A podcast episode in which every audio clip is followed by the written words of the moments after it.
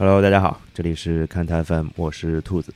首先还是希望大家在各大音频平台上关注看台 FM。对，然后如果大家有志趣相投的朋友，那你可以把看台 FM 分享给他们。也希望大家在评论区多留言，多跟我们互动。呃，转发那当然就更好了。呃，如果大家希望加入听友群，和我们主播们啊，还有有意思的听友们一起互动的话，大家可以加一个微信号“看台 FM 二零一七”啊，看台 FM 的全拼二零一七。加了这个号之后呢，看台包小二就会把你拉到群里面跟大家互动。哎呀，虽然看台 FM 已经有很长一段时间了。但是现在我们还是只有一个听友群啊，群里的位子还有不少啊，来吧来吧，我们人不嫌多。好了，口播就说到这儿。然后今天大家也看到标题了啊，啊，今天是二零二二年的六月十七号，大家听到节目应该是对，啊，就在我录音的时间是六月十六号了，对，一个 NBA 赛季又结束了。其实看台 FM 的老听友，其实应该是听过一系列的看台 FM 关于 NBA 的年鉴的节目的，也是我一个人录的。对，然后今天就想重温一下这样的形式。但以前的年鉴大概一期也就录个五五六七八分钟，对，内容比较少。今天单口跟大家说时间长一点，说多久呢？我也不知道，把我想说的说完就是了呗。那既然是一期赛季回顾的节目，当然我们先从最重要的奖项和一系列重要的名字说起。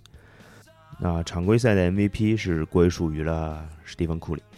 呃，库里其实这个 MVP 还挺值得说到的。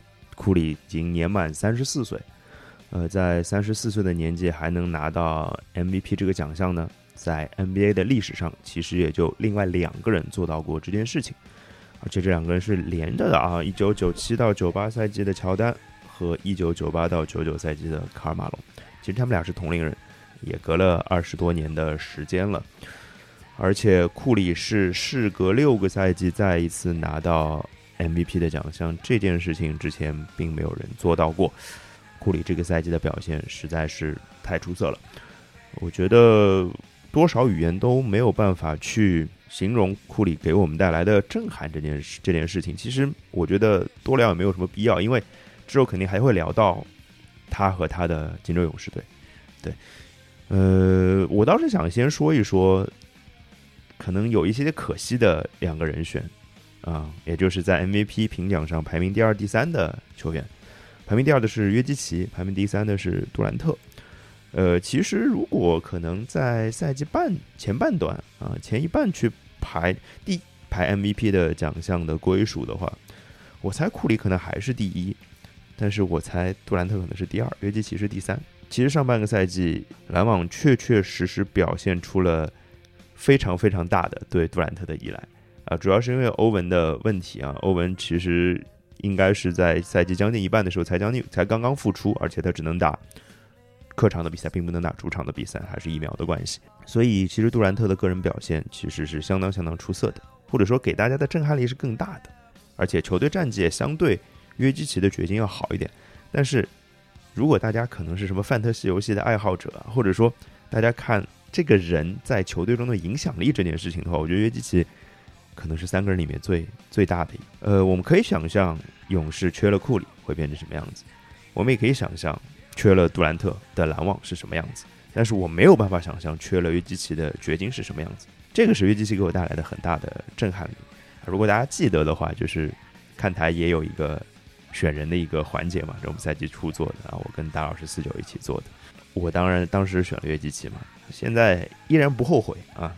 毕竟当时状元圈库里是被挑掉了嘛，对吧？我觉得我要约基奇没有挑错。嗯，怎么说呢？就是。库里实至名归，约基奇和杜兰特都都非常非常出色，这三个人位列 MVP 的前三，我是完全没有意见的啊。我们奖项一个一个捋下来好了，那接下来我觉得就是最佳防守球员了啊。为什么我先说最佳防守球员呢？是因为啊，这个在我们啊我们三人选秀大会当中这是有分数的，最佳防守球员，我觉得也不意外，还是戈贝尔。戈贝尔呢，其实已经是五个赛季当中第四次拿到这个奖项了。戈贝尔对整个爵士的防守体系的构架来说，还是非常不可或缺的。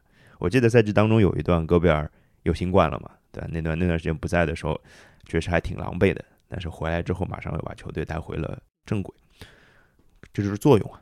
对这两个奖项，相对还是我觉得比较实至名归的，我都没有什么太大的异议啊。那接下来就有一些就不一定了啊。先说最佳第六人啊，最佳第六人也还好，但是可能要我选的，可能有一些不一样的想法啊。最佳第六人是西罗嘛？那西罗面板上的数据确实是实在太好看了，一个场均二十分的球员打第六人，对啊，这这是路威都没有做到的事情嘛？我有点不太记得了，我翻一下路威的数据。看一下他是不是有场均二十分当第六人的情况，是我记得是没有啊，但是我的记忆是错误的啊，有啊，他在快船的时候，二零一七到一八赛季场均是二十二点六分啊，比 C 罗今年的场均得分还要高一些。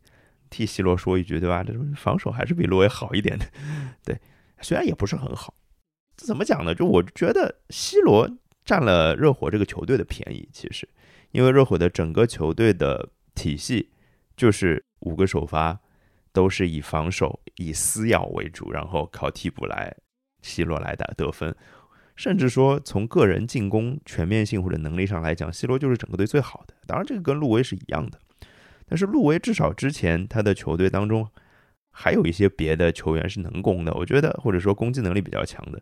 你看热火现在的阵容，对吧？？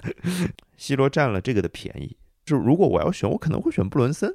啊，我可能会选布伦森，因为布伦森也是场均十七点几分的表现，而且他是在球队已经有一个超级持球大核心的情况下，对吧？还有独角兽呢，人家对吧？独行侠还有独角兽呢，这样的情况下，他其实，在板凳席上带动整个进攻，而且他的就西罗首发的场数也比布伦森要来的多，所以如果我选，我选布伦森，但是我也理解选西罗 MVP 和最佳防守球员，我是属于那种。嗯，心服口服，我也这么选，啊，就是第六人这个奖项是属于我理解这个奖项的选择，但是要我选，我有别的选择，这样子。对，下一个是进步最快球员，进步最快球员又有点不一样。进步最快球员，我脑子里有一大堆人选，哈，非常非常多的人选，大概五个吧，至少有五个这样的人选，我觉得脑子里五六个这样的人选都冒出来。最后得奖的是加兰。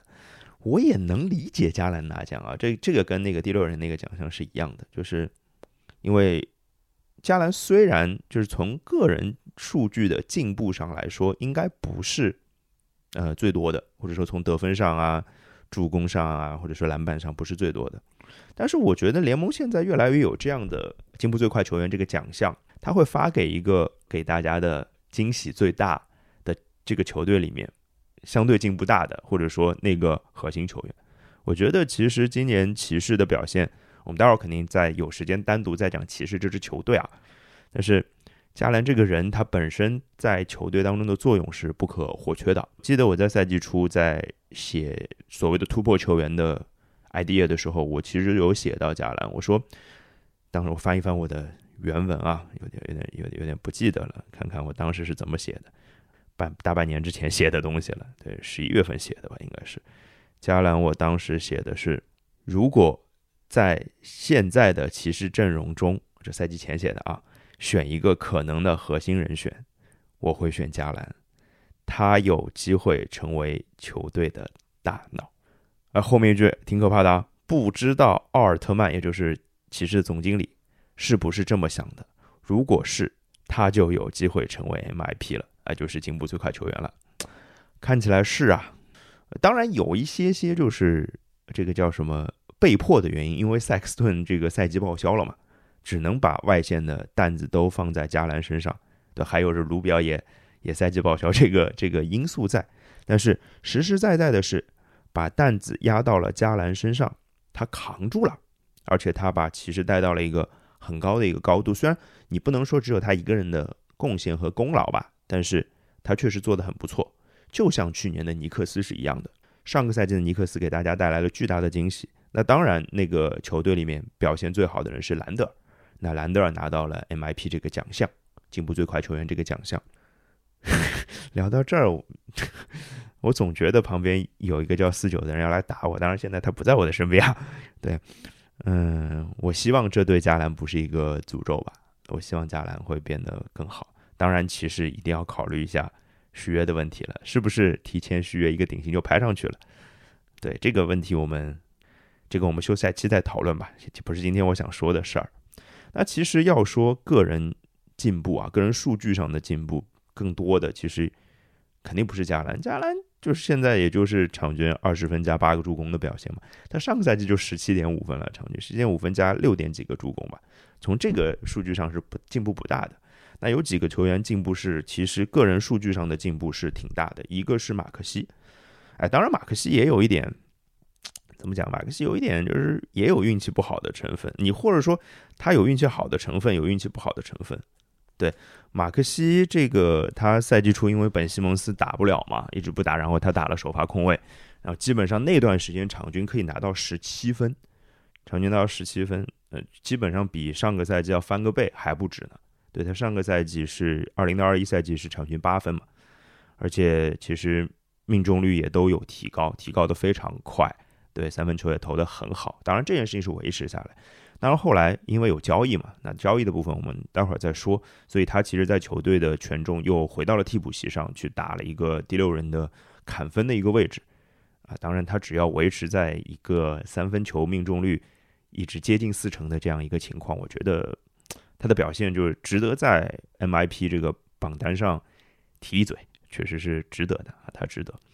然后还有就是贝恩嘛，就是这两个是个人数据上提升是比较大的啊。这两个人其实都是二年级新秀，然后都是在第二个赛季有了突破性的成长，但是他们又没有成长到突破到一个非常非常强的一个程度，还不至于在球队的地位毕竟还不够高。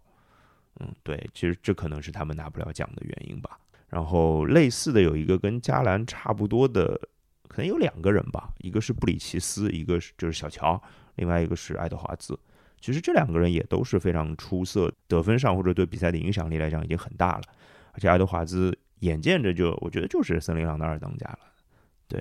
然后布里奇斯在这样一个黄蜂这样一个球队当中的地位也，因为他球队没有一个绝对的核心。你说三球是核心吗？是，但是他也不是唯一的核心。他有时候打不开局面的时候，罗齐尔单打啊，甚至海沃德的单打，包括小乔的突破啊，对篮下的杀伤、冲击力、爆破性，都都可以。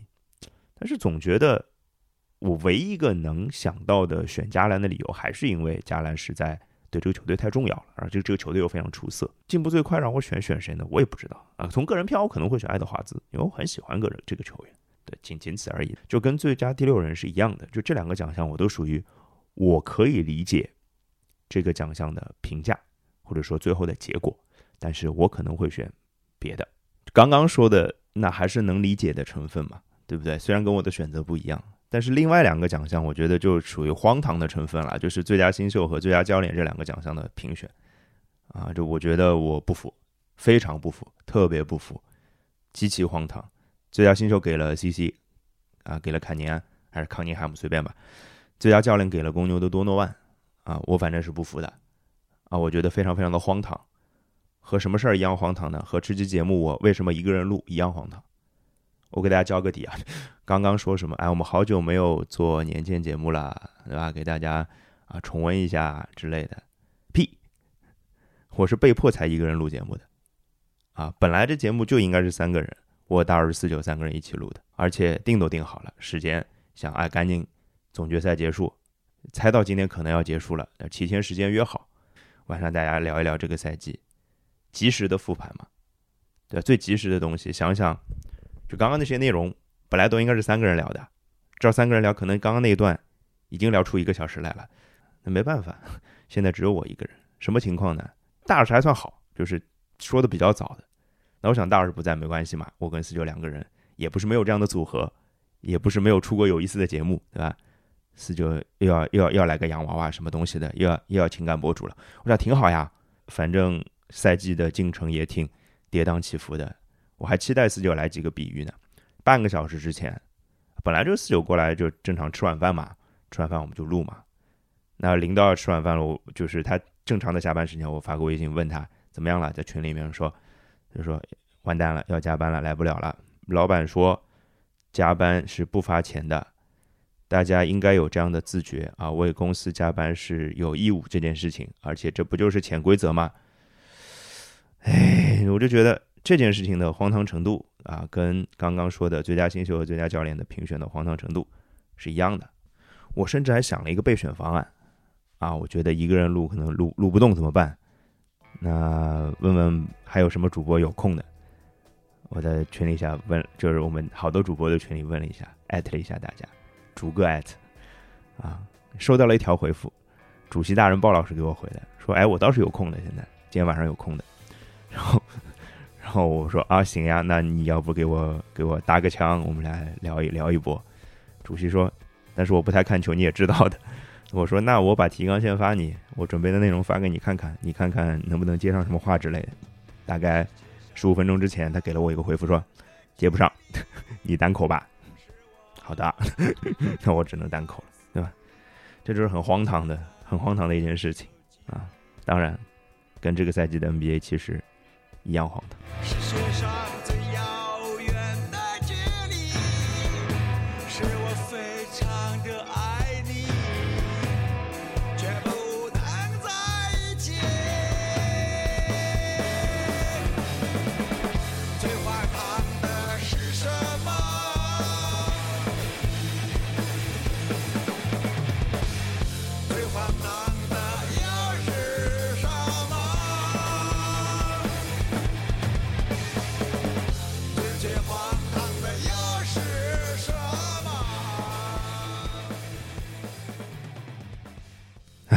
来，这个接着前面说这个奖项的事情啊，刚刚好像有点生气了，哎，也不至于，不至于，一个人录也能录出好节目来。对，呃，先说最佳教练那个奖项给了多诺万，我觉得忽然又觉得能理解一些了啊，能理解一些了。为什么？这公牛的战绩确实好，而且给大家一个很大的惊喜，就是上个赛季呃打不进季后赛，而且连那个附加赛都没进的公牛，呃，操作这一通之后。啊，确实变得下限很高了。这支球队，这这是真的。常规赛的战绩也体现出了这件事情。哎，但是也也对了，就是虽然他们季后赛打的不好啊，就是但是毕竟这个评奖只是评常规赛的，好像也能理解。是我是觉得公牛的高端局水平还是不行的，还是不行的。而且这个就是我觉得那种二档高端局的水平他都不太行啊，他就是虐菜比较稳。啊，就是下限比较高是真的。当然，从就是把球队下限提高这件事情上来讲，无论公牛的管理层也好，包括多诺万教练也好，其实做的是很好的。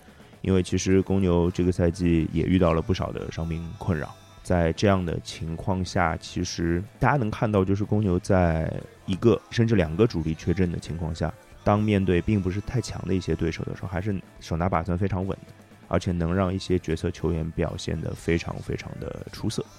我觉得这个是蛮强的一件事情，这个是我好像刚刚在听歌这段时间里给自己找了一点点理由，思考了一下多诺万。当然，多诺万确实是个好教练，这是这是毫无疑问的。对，他只是很多时候可能有自己的限制，所以我可能把最佳教练归到跟前面最佳第六人跟进步最快球员这一档吧，就是能理解吧。但是我也得说出我自己的人选啊，对，我的选择是灰熊的主教练泰勒·詹金斯。拿灰熊的战绩来说啊，先拿灰熊的战绩来说，灰熊的战绩如果放到东部的话，是在公牛之前的，他们的战绩比公牛好啊。当然，只是因为他在西部，所以他的排名分区排名并没有并没有公牛高而已。公牛你在夏天的招兵买马做的是非常非常出色的，也就是说，总经理也好，篮球总裁也好，已经帮你主教练多诺万搭出了一个很好的一个架构。嗯，但是灰熊其实并不是这样子的。灰熊在休赛期的交易让大家觉得他们做的是，其实，在休赛期的操作是不理想的，或者是甚至又又让人感觉是在倒退，甚至是在停滞不前。但是詹金斯教练做的工作是非常非常出色的，他把这支球队几乎每一个人都让他们达到了一个更高的一个水准。当然，有绝对的核心的表现。但是更有角色球员的成长，因为其实球队除了莫兰特以外，没有第二个确定的核心球员。而且我们能看到，詹金斯教练是除了莫兰特以外啊，他是可以把任何一个球员放在最后时刻放到板凳席上的，包括球队看起来的二号人选加恩杰克逊，其实这是教练非常非常有魄力的地方。而且之前我们老是讨论一个话题，叫一个球员是不是能被教练执教。啊，之前讨论比较多的是威斯布鲁克嘛，其实这样的球员挺多的。但是在灰熊这支球队，我觉得就是包括莫兰特，其实也是啊，很明显教练教了他很多很多很多。每个球员都是，他能在教练的指导下干很多事情，这有点像橄榄球。看台的各位橄榄球主播，我说的不对，你给我补充啊。就是进攻协调员也好，防守协调员也好，对球队的比赛的指挥是很及时的、很当下的。我觉得詹金斯教练也也做得很好这件事情。当然，篮球没有橄榄球那么的回合制，所以他是在一个流动的长线的时间当中去做这件事情的。但是我觉得他们做得很好，而且灰熊这个赛季的从惊喜度上来讲，我觉得是超过公牛的，给我，所以我只是为詹金斯教练鸣不平一点儿哎，虽然这个最佳教练这个事儿我想通了，啊，我给给自己找了无数理由吧，说通了这件事情，对吧？但最最佳新秀这个事儿，我是真不认啊！为什么呀？虽然 CC 在后半赛季的表现真的非常非常的出色，妥妥的状元秀的水准，我觉得没有问题。他的数据是二十分，场均二十分，三分命中率百分之三十七，然后七个助攻，很好，非常非常的好的数据表现。而且他的怎么讲，就是他的特色在，或者说优势在 NBA 已经发挥的淋漓尽致了，或者说转化过来了。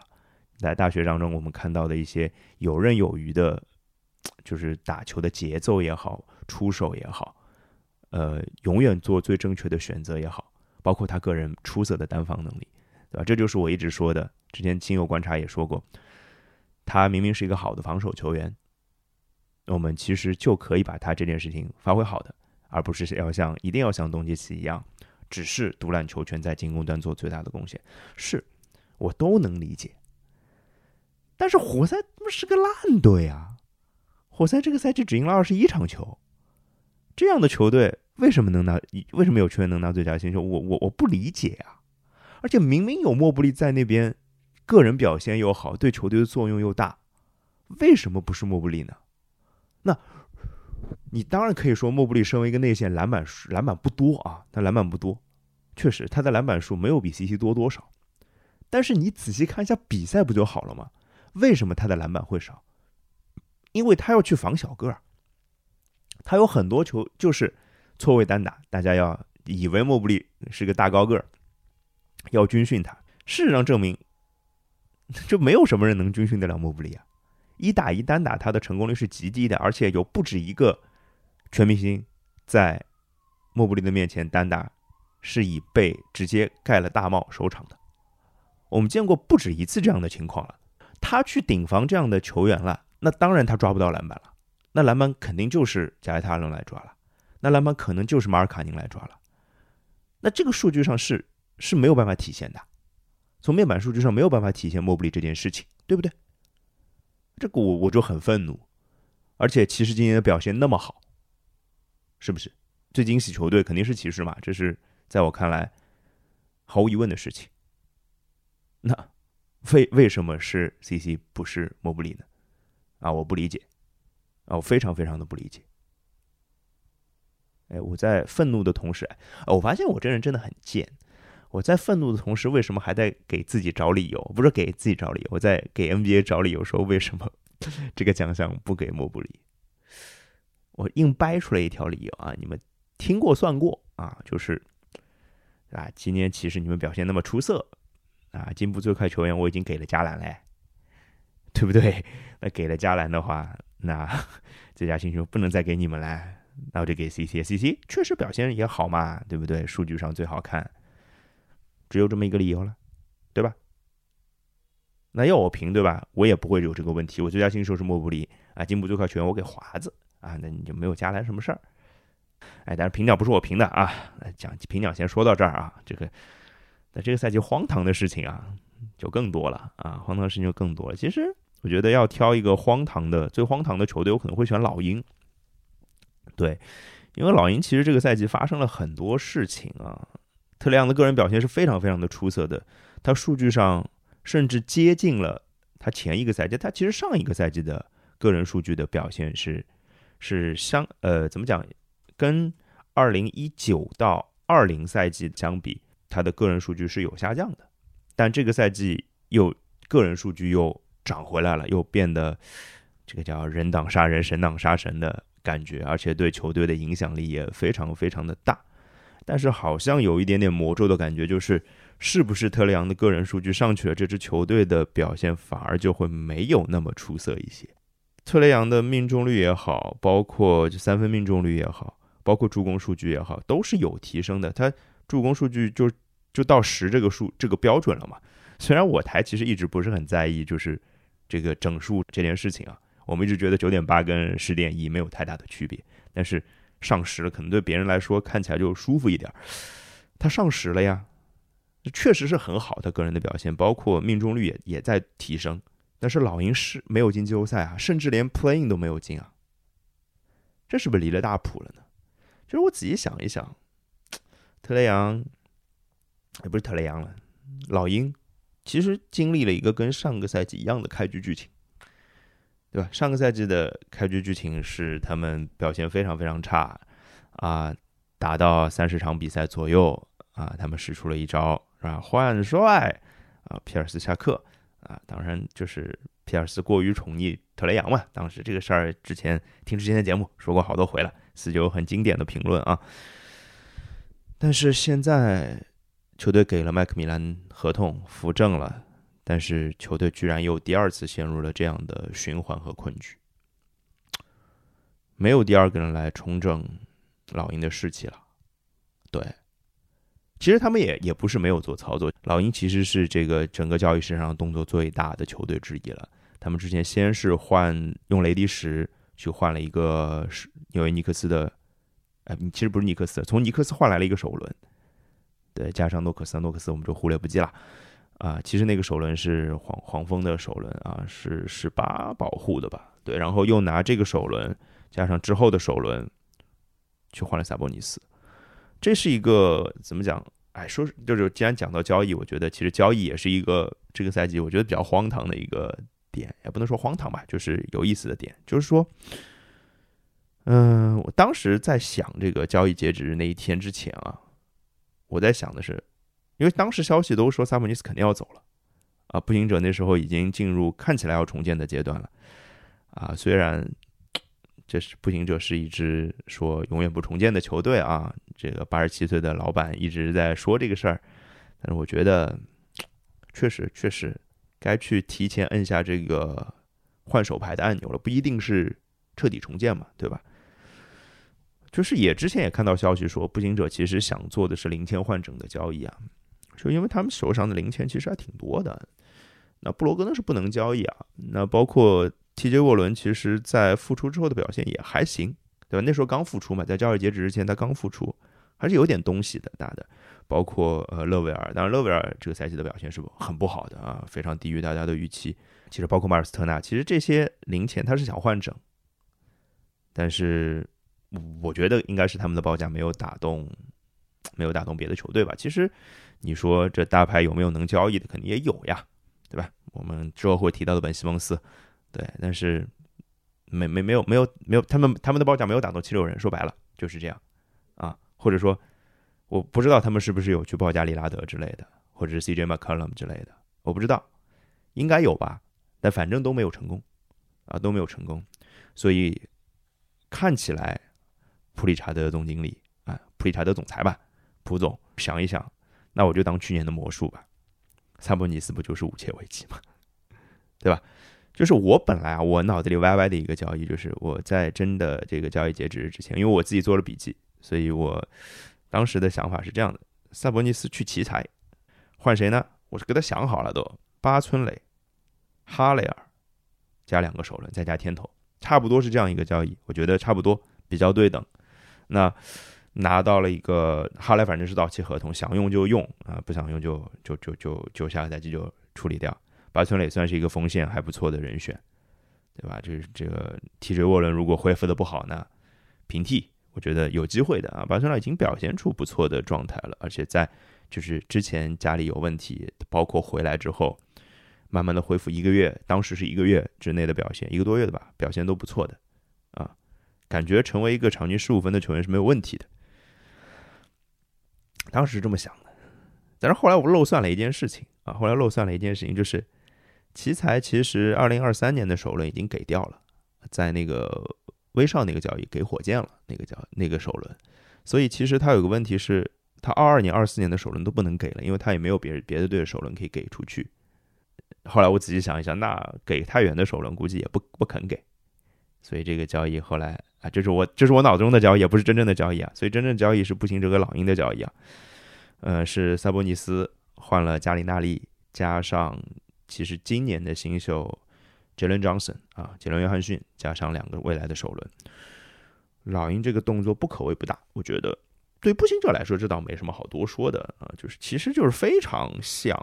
去年公牛和魔术的那个交易，萨博尼斯就是武切维奇嘛，对吧？就是两个人的能力也差不多啊，类型有点区别，但是处于同一个 level 水准的球员嘛，拿到的对价我觉得也差差不太多。我觉得，因为之前是那个交易是萨呃萨博尼斯了，武切维奇应该换的是加里哈里斯一个合同，然后一个阿尔杰汉普顿，然后是两个首轮。啊，有一个首轮变成了今天的瓦格纳嘛，瓦格纳选的非常好啊，好新秀，非常好的新秀，我们之前也聊了好多次了。然后加里纳利的话，其实还是油箱里还是有点油的，而且更重要的是，加里纳利合同下个赛季只有五百万是保障的，我没有记错的话，那应该大差不差是这个范围，所以其实它可以作为一个进可攻退可守的筹码，对吧？你即使裁掉，只要付五百万就好了，你分成三年付，一年一百多万，其实对薪资影响几乎可以忽略不计。然后可能有别的，你有别的目标，你想再去冲一个大牌，它其实也可以当一个薪金空间来用，我觉得挺好的。而且留甚至留着自用也没有什么不行的，我觉得后半赛季的表现还是能打一打的呀，对吧？当一个替补席上的一个进攻点，有一些润滑剂的功效的，有一点的。年纪越大，好像都是往这个方向在走。那 Johnson 的话，其实就是一个天赋嘛，就跟那个。他们本来步行者球队那个 Isaiah Jackson 其实是啊，当然身材有点像，位置不太一样。杰伦·约翰可能更偏外线一点，Isaiah Jackson 更偏内线一点。哎，就是赌，就是赌天赋吧，看看能不能赌到嘛，增加一些些可能性。然后首轮的话，唯一的差别就是可能2022年的首轮没有2021年的首轮更值钱，大概只有这样的感觉。嗯，但是现在看起来这个交易，反正。啥都没看出来啊！步行者嘛，反正就走在重建的道路上，也不奇怪，我们就不多聊了。老鹰也没有这个交易，也没有帮助他们杀入季后赛。其实照理说，萨博尼斯和特雷杨应该是搭的，真的应该是搭的。你你琢磨一下这两个人嘛，萨博尼斯是可以给特雷杨制造一些无球的机会的。当然，我觉得可能特雷杨个人把握机会的能力，就是三分球可能现在看就是又不够好了，或者说空位投篮又不够好了。或者说这两个人有一点点球不够分的情况了，本来没觉得，本来交易交易的时候感觉就是萨博尼斯的策应能力是能帮助到球队很多的，那现在看起来球有点不够分。哎呀，我就是觉得这个故事的结局就是这两个人肯定不能动啊，然后老鹰的薪资空间现在也顶顶死了嘛，还要续亨特，对吧？所以感觉要换教练了啊，一个 flag 插在这里啊，感觉要换教练了。啊，麦克米兰也没啥不开心的，对吧？钱给够就行了。反正老鹰这个也是一个，就是比较比较荒唐的一个情况吧。当然，其实交易截止日当天还是挺疯狂的。我觉得，对我觉得用疯狂吧，不能用荒唐吧，疯狂比较好。有一阵子没有遇到那么有意思的交易截止日当天能有不止一笔大交易啊。因为我记得二零二一年的时候就一笔五切尾期的交易，这是我印象很深的。那萨博尼斯的交易几乎就跟武切维奇的交易这个差不多嘛。当然，更大的一个交易是七六人跟马刺的交易啊。这个还是给大家复复盘，这个交易还是挺有意思的。就是本西蒙斯终于走了啊，去了马刺啊。然后马刺是用德章泰穆雷啊，德章泰穆雷今年的表现其实非常非常的出色。就是我在猜，如果赛季前有这份交易报价给给出去的话。嗯，七六人可能不会答应，因为他们可能对穆雷没有那么大的信心，或者他会打得有多好。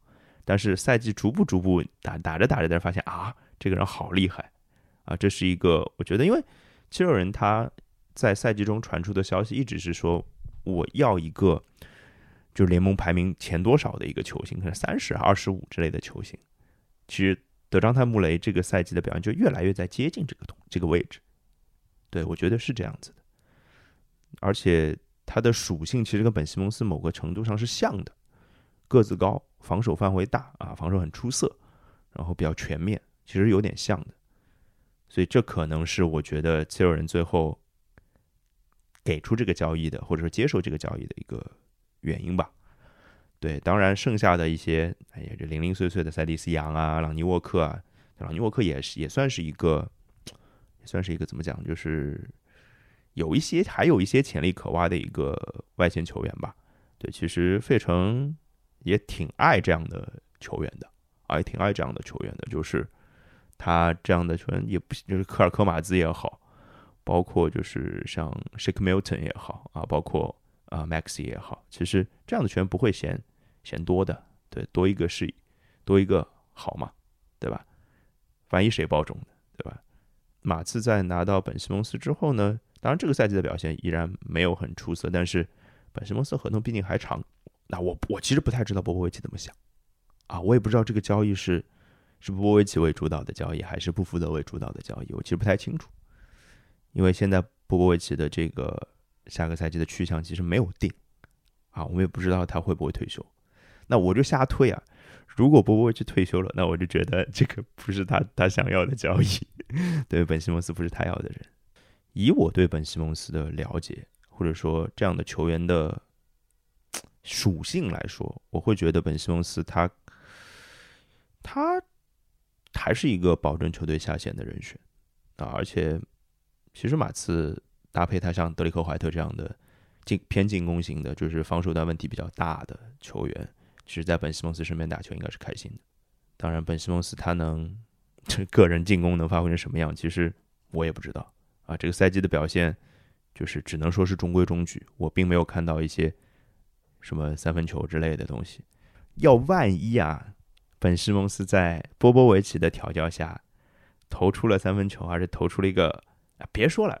三成的命中率，啊，一场比赛出手三个，能够打出这样的数据的话，那我就不知道会发生什么了。当然，另外一边说，其实费城因为好像我觉得磨合也不是特别特别的好，至少费城换到穆雷之后，应该是感觉让大家觉得是有一大块的提升的。因为虽然赛季初其实费城的表现不好，但是自从恩比德的就大概十二月后吧，那个新冠恢复之后，其实恩比德的统治力还是非常强的。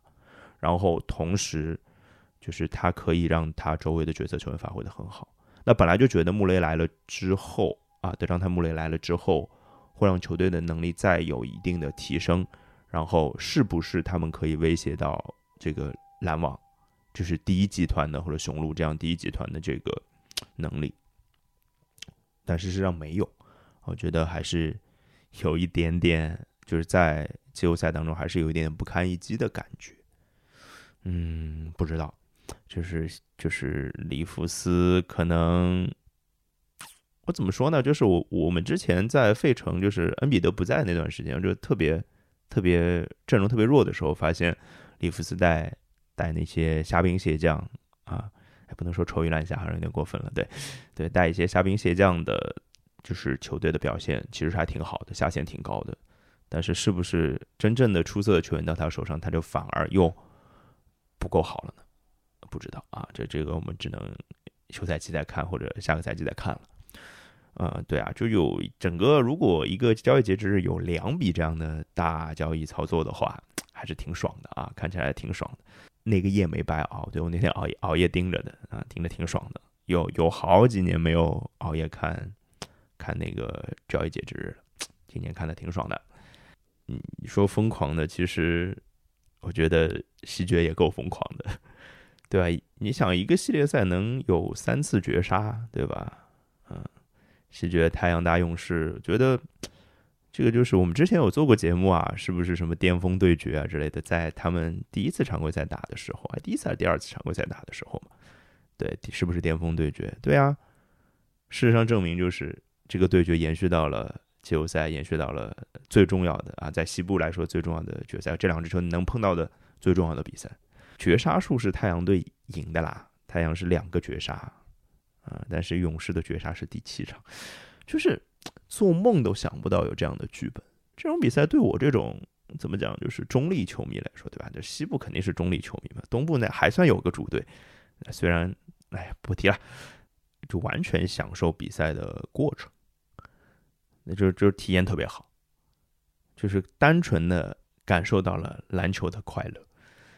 当勇士在第七场用一个集体配合，然后最后是威金斯投进那个三分球的时候，我脑子里想到的是，哎，应该是一九九二到九三赛季吧，总决赛太阳对公牛，然后公牛的控球后卫帕克森投进的那个三分球，那个球应该是过了五个人的手之后，到帕克森手上，然后投进那个三分球。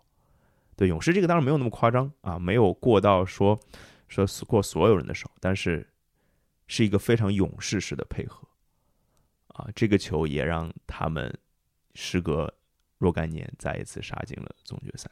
我只能说克里斯保罗可惜了，而且我觉得在西决当中，艾顿的表现是相当相当出色的。萨沃顶薪给吧，对我再呼唤一下，我替四九呼唤的啊，这盾盾盾宝爸爸们还是爱你的。啊，对你的表现也对得起爸爸们的爱，但是就是运气不太好。哎呀，也不知道老保罗，老保罗其实你说保障的三千万合同也就下一年了啊，之后两年加起来也就一千五百万的合同，也不知道何去何从。哎，一声叹息。还好，布克啊，大乔啊，Cam Johnson 啊，顿宝啊还年轻，嗯。想一想，库里也快老了嘛，对不对？但是不能说，不能说，人家老了还能拿总冠军呢，对吧？拿 MVP 呢。而且其实总决赛也非常的荒唐啊，这个又回到“荒唐”这个词了，就是觉得决定总决赛胜负的是新冠，你们不觉得吗？就是因为欧文还是没有打疫苗嘛？虽然当中其实闹了好多次啊，说他会不会打疫苗之类的，但是没打，没打他就没有办法在主场打比赛嘛，就是这样。嗯，我觉得蔡老板还是就比较遵守这个，就是怎么讲，把规则或者说规定放在了胜负之上。我觉得挺值得敬佩的这个勇气，对啊，就是如果你只为了赢球，你大可和政府去怎么怎么样。哎，当然也有可能商量了没商量出结果来，不知道啊。不说这个，就是这个欧文不能打主场这件事情，就导致了。就是这个系列赛或者历史上第一次出现总决赛有客场优势这件事情，两边都是，对吧？大家自己想一想这个问题。而且其实，在比赛打到一半的时候，又出现了追梦进新冠名单这件事情，这个勇士球迷肯定是很慌的，对吧？就是主场虽然是二比零领先，但是追梦进了新冠名单，我不知道有多少人这个 Yesterday Once More 是吧？想起了那一年一比三被翻盘的。第五场是什么情况啊？就是因为追梦停赛，类似的。虽然这个现在新冠名单进进出出很方便啊，就是时间越缩越短了啊。这是之前最早是十天，后来隔离就变成了六天，再后来好像是变成了四天还是三天，我就不记得了这个数。就比赛的进程我不想多说，但是我觉得新冠这件事情是是有意思的。还好没有什么其他球员跟新冠扯上什么关系之类的。但是我觉得勇士拿到这个总冠军还是还是得祝贺他们。虽然这个总决赛系列赛或者说呃西决的系列赛有荒唐甚至疯狂的成分在，但是总冠军是实打实的，我还是得恭喜勇士，还是得恭喜库里啊！刚刚 MVP 已经恭喜过了，那总决赛 MVP 当然还是库里的。这个部分的荒唐的最后，其实我想说一个事儿啊，这肯定是除了我不会有人注意到的事情。啊，对，毕竟我是个凯尔特人球迷嘛，哎，这终于能说凯尔特人这个词了，因为那个人已经离开球队了，对吧？那个土耳其人离开球队了啊，对，凯尔特人的这个当家球星塔图姆啊，打出了一个非常荒唐的赛季，嗯，对，虽然这个我在基金的塞尔提克里面也说了不少塔图姆的好和不好，有好的地方当然有了，对啊，他真的是在试图做出改变的。啊，能去尝试，我觉得就是好孩子，对吧？可惜就是做的不太好啊。我这里只跟大家分享这个部分作为荒唐部分的结尾啊，就是塔图姆的第四节得分数啊，得分数量是高居联盟第一的。但是在得分第一的同时，他在第四节的命中率却只有百分之三十。这世界有那么多人，人群里藏着一扇门。我迷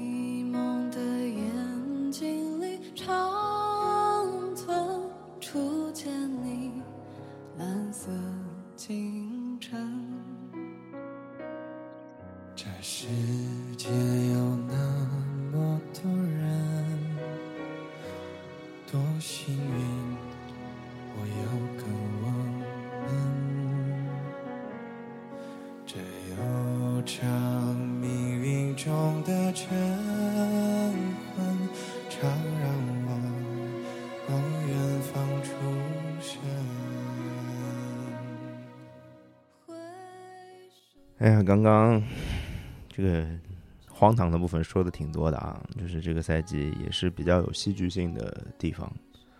最后呢，还是说一点怎么讲，说有温度，好像听着要骂人啊，就是说一些不该被遗忘的瞬间吧，或者说球员啊、球球队之类的。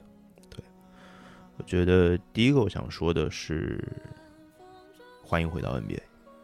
其实今年有不止一个球员回到 NBA，让我有不一样的感受啊。首先当然是克莱了，对对对，他 回到 NBA 拿到总冠军了，这个事儿是没话讲啊。对，无论对他个人来说，和对勇勇士来说，对库里、追梦、克莱这个三位一体来说，啊，包括科尔吧，对这个团队来说是一个最完美的一个结局。呃，但是我觉得他们真的进总决赛，然后拿到总冠军，给我的震撼度，我觉得比不上克莱在第一场复出的时候坐在场边，听着呃背景声的介绍，然后所有的光都打在克莱一个人身上，然后他出场那一下，接受他出场那一下给我的感动，可能我我觉得有一些东西就是比胜负更重要的吧，对，就是。作为这样一个球员，就有时候会觉得，可能我个人情感比较比较丰富一点啊，比较泛滥一点，对，就会对这样的对这样的时刻会非常非常的感同身受，对，反正就特别特别感动，嗯，这个是很对我来说是很很不寻常的一个经历吧。包括其实看乔约翰逊也是，当然我这个之前塞尔提克的节目已经做过了，所以我就不多说啊。乔约翰逊跟克莱不一样，就克莱就是因为他的他还处于他他在就相当于离开 NBA 的时候他还是巅峰期，乔约翰逊离开 NBA 已经是末年了，生涯末年了，现在只是一个完整的画下一个句号，仅此而已。那克莱不一样，但是那个句号画的很，我认为很很漂亮啊，对。当然，还有一些球员就是各有各的不同了。比如说像史蒂文森这样的球员，对啊，这是以喜剧著称的史蒂文森。其实他在刚回步行者的那那几场比赛当中，给我的震撼是最大的。当然，到后来他拿到了球队的正式合同之后，其实反而就怎么讲呢？就是。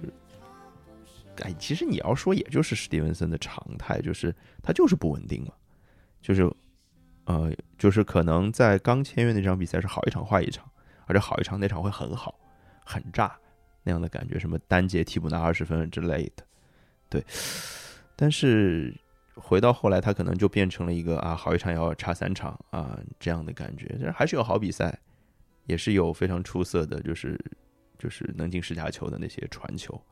但也有一些无厘头的失误，这个确实也怎么讲呢？就是，就是我就觉得还是得用 “Welcome back to NBA” 这样的词来说，就就能概括我心中的对他们的感受了。哎，你像比永博这样的球员，对吧？就是也是一阵子没有打 NBA，然后回归的。虽然他的时间没有刚刚说的几位离开的时间那么长，但是毕竟他出出现在了就是西决啊。而且西决跟勇士的那个对战，我觉得是今年最精彩的一个系列赛。他在这个系列赛当中也是起到了一定的作用的吧，我只能这么说。起就不能说这个作用有多大，但是至少是作为一个轮换出现的啊。他挤掉了麦基的位置，靠的是什么呢？靠的当然是他更好的防守能力。怎么讲？勇士的阵容其实还挺克他的，因为比永博众所周知，他的就是其实年轻的时候，包括他拿大合同的时候，就是他的防守范围还是比较大的。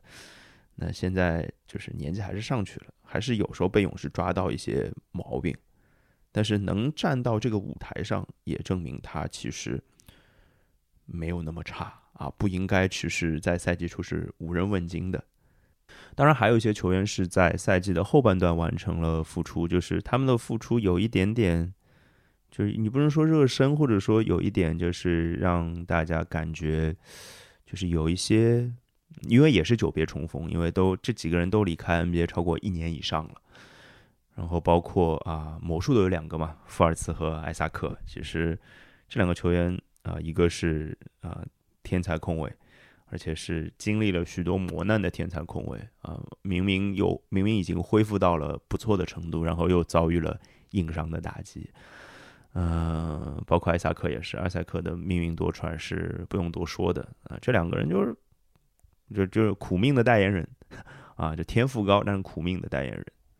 就很可惜吧，但是其实因为他们付出的比赛其实场次也不太多，呃，看得出来也 有一些心有余悸的感觉。好在魔术也没有那么大的战绩要求，所以他们也不是着眼于这个赛季，所以没关系。那还有一个，其实我想特地提的名字是扎克·克林斯啊，就是其实按按按说啊，他这个 level 其实不值不值得提，但是人家长得帅啊，我就是得提一下这么这么一个帅哥。啊，就是 马刺其实今年给受伤的他给了一份还不算小的，就是三分之二个中产的合同吧，大概一年七百万吧，给了他这么一个合同。那其实可能也是指望他能做出一些贡献的。那确实，在赛季后半段出来之后，还是有一些作用的。我觉得不是只有长得帅，是吧？但是马刺的阶段其实跟魔术也差不了太多。虽然他们交易来了本西蒙斯，他们着眼的也是未来，不是现在。那另外一个我想提的人，其实他没有复出，但是这肯定大家也是很多人很惦记的，就是贾马穆雷。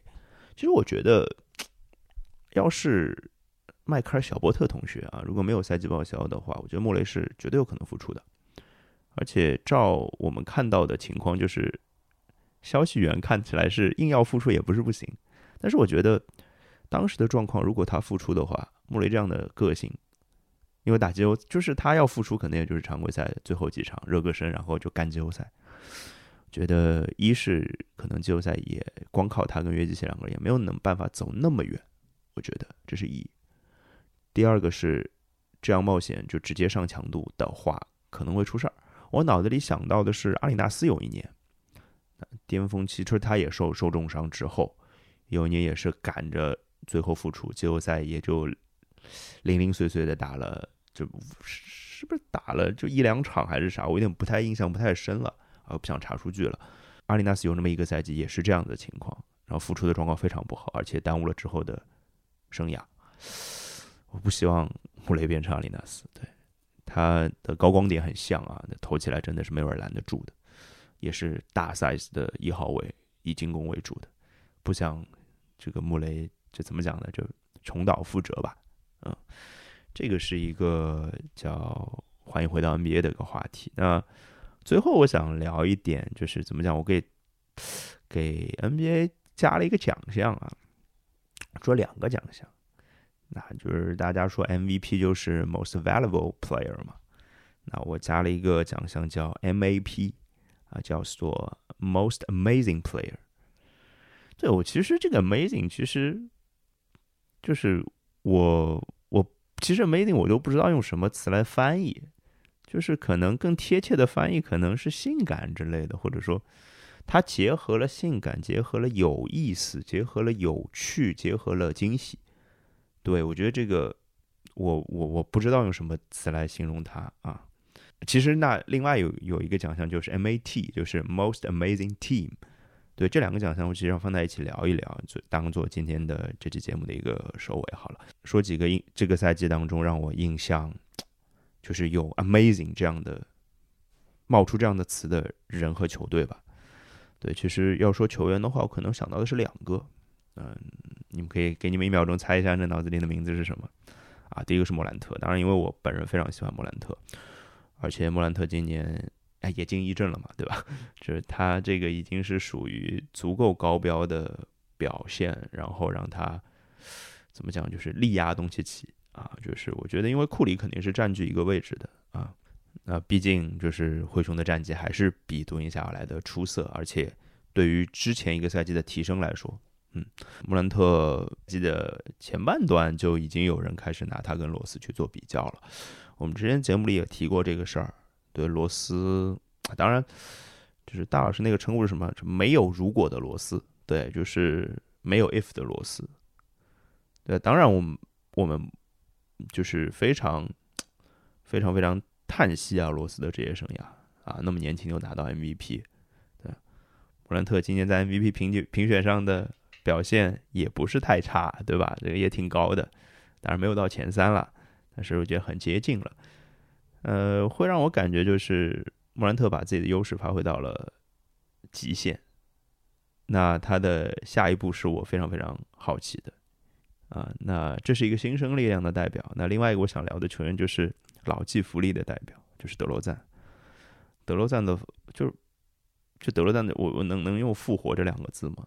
其实这个复活，嗯，应该说复活是指又重新回到了更大、更多人的视野当中。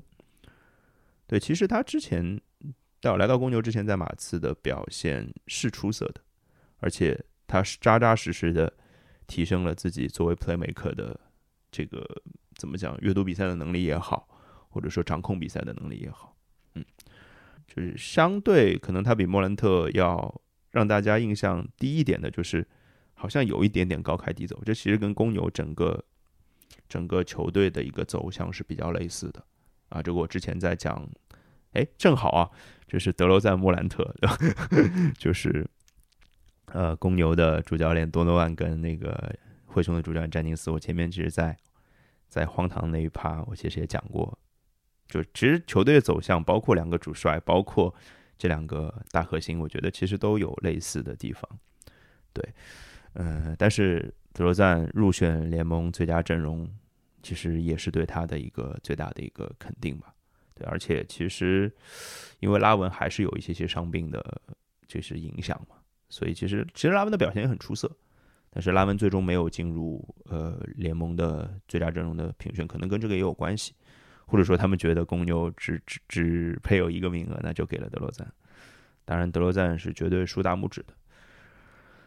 最后聊一聊球队，那所谓的 most amazing team，其实骑士是肯定逃不掉的。我觉得如果只选一支，肯定是骑士。对我来说，呃，就是我们节目也聊过这个，然后之前别的节目也聊了很多啊，什么该给骑士道歉啊之类的。对啊，当然得道歉了。这是赛季初，我们把人家看成什么了，对吧？就觉得这个队该摆烂啊之类的。那不是啊，人家三大就是成功的。哎，忽然觉得比克斯塔夫应该也能入围一下这个教练的这个最佳教练的竞争啊。但是好像战绩还是稍微差了一点。哎呀，但是人家是在缺胳膊少腿那么严重的情况下，是吧？塞克斯顿啊，卢比奥啊，有有有有点有点倒霉啊。但是人家靠加兰、贾莱塔伦和莫布里把基本盘稳住了啊，下限非常非常的高啊！我再提一句，莫布里最佳新秀啊，嗯嗯，就我会觉得，其实这样的球队打造了一个新的流派啊，或者说让让联盟多了一种新的可能，或者告诉大家，其实三个大个不是不能打球。我觉得这样的东西，因为我很害怕一个联盟就走到一个极端，或者说所有的球队都走一条路，我觉得这很没意思。其实这样的所谓的少数的力量，或者说反对派出现的时候，而且他做的又很好的时候，我是非常开心的。对，那从这个角度上来讲，其实猛龙我也是很赞赏、很赞赏纳斯的啊，他也是一种另外一种打法，就是除了一个核心后卫之外，其他四个人一样高，就是这样。然后用非常积极的冲抢前场篮板和非常大强度的对球的压迫，制造你的失误，然后打快攻。对，他们在回合数上是非常靠前的，同时他们在完成进攻的时间上是联盟几乎最短的球队之一，就是他们有非常非常多转换进攻是打得非常迅速啊，这非常利落的，而且你甚至看到他们的转换进攻有时候是啊，包含了三个进攻篮板球之类的啊，冲起来太凶了。虽然他们今年的战绩也也就这样啊，但是这样的打法是值得记上。他们战绩不够好的原因，其实都说得清楚啊。对啊，就是阿努诺比的伤停蛮多的，西亚卡姆的伤停挺多的，巴恩斯还有很大的成长空间啊，你也不知道他未来会变成什么样子。万一哪次范弗利特不在巴恩斯打一号位，五个二厘米两米零六的，哎呦，想想就有意思。最 amazing 的我会选这两支球队啊。如果在西部选一个代表，会选谁呢？给自己提了这样一个问题。西部太强的球队其实都有预料到了，勇士当然算了，但是勇士聊的太太多了，库里都聊的那么多了。嗯，我可能会选森林狼，虽然他最后没有进季后赛吧，啊，没有打进季后赛，但是，哎，用大老师的话说，哎，森林狼好像扛住了我们的奶，因为我们赛季初其实就对森林狼的期待挺高的。啊哎，只能说华子加油吧。就是这个球队的上限还是得看爱德华兹，我觉得。对，呃，唐斯跟拉塞尔已经说明了这两个人首先关系很好，然后拉塞尔也不介意自己作为一个更低、更低的一个姿态出现，不介意。那华子任你飞喽，天空是你的极限喽，对吧？当然，华子还要练的东西还有很多，投篮的稳定性啊，进攻选择之类的。嗯，这个怎么讲呢？希望啊，森林狼是一，就应该说森林狼，我们是一个对未来的期许，把它放在这里。就像刚刚放那首歌叫《这世界那么多人》，那我们刚刚聊了那么多球员啊，聊了那么多球队，其实在我心中他们是不该被忘却的。那如果你对这个话题有不同的，想法，或者说有哪一些画面印在你的脑海里，欢迎大家在各大音频平台上给我们留言。那这一期的 NBA 年鉴的节目啊，被迫的 NBA 年鉴节目就到这儿了，拜拜。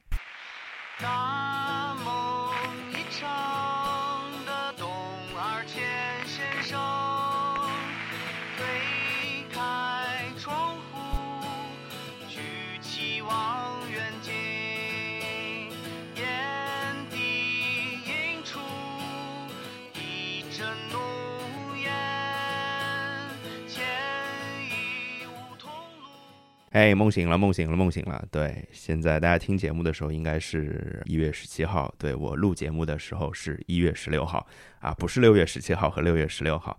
对，这是看台 FM 四百季的特别节目，所以我写了一个虚构赛季的一个选题啊。确实，本来有想过要跟大老师跟四九三个人一起录的，确实我也跟鲍老师联系过啊。鲍老师说：“哎呀，我实在是插不上话呀。”对，这些是真实的，但关于所有的内容几乎都是我编的。我想做这个选题很久很久了，应该至少有两年了。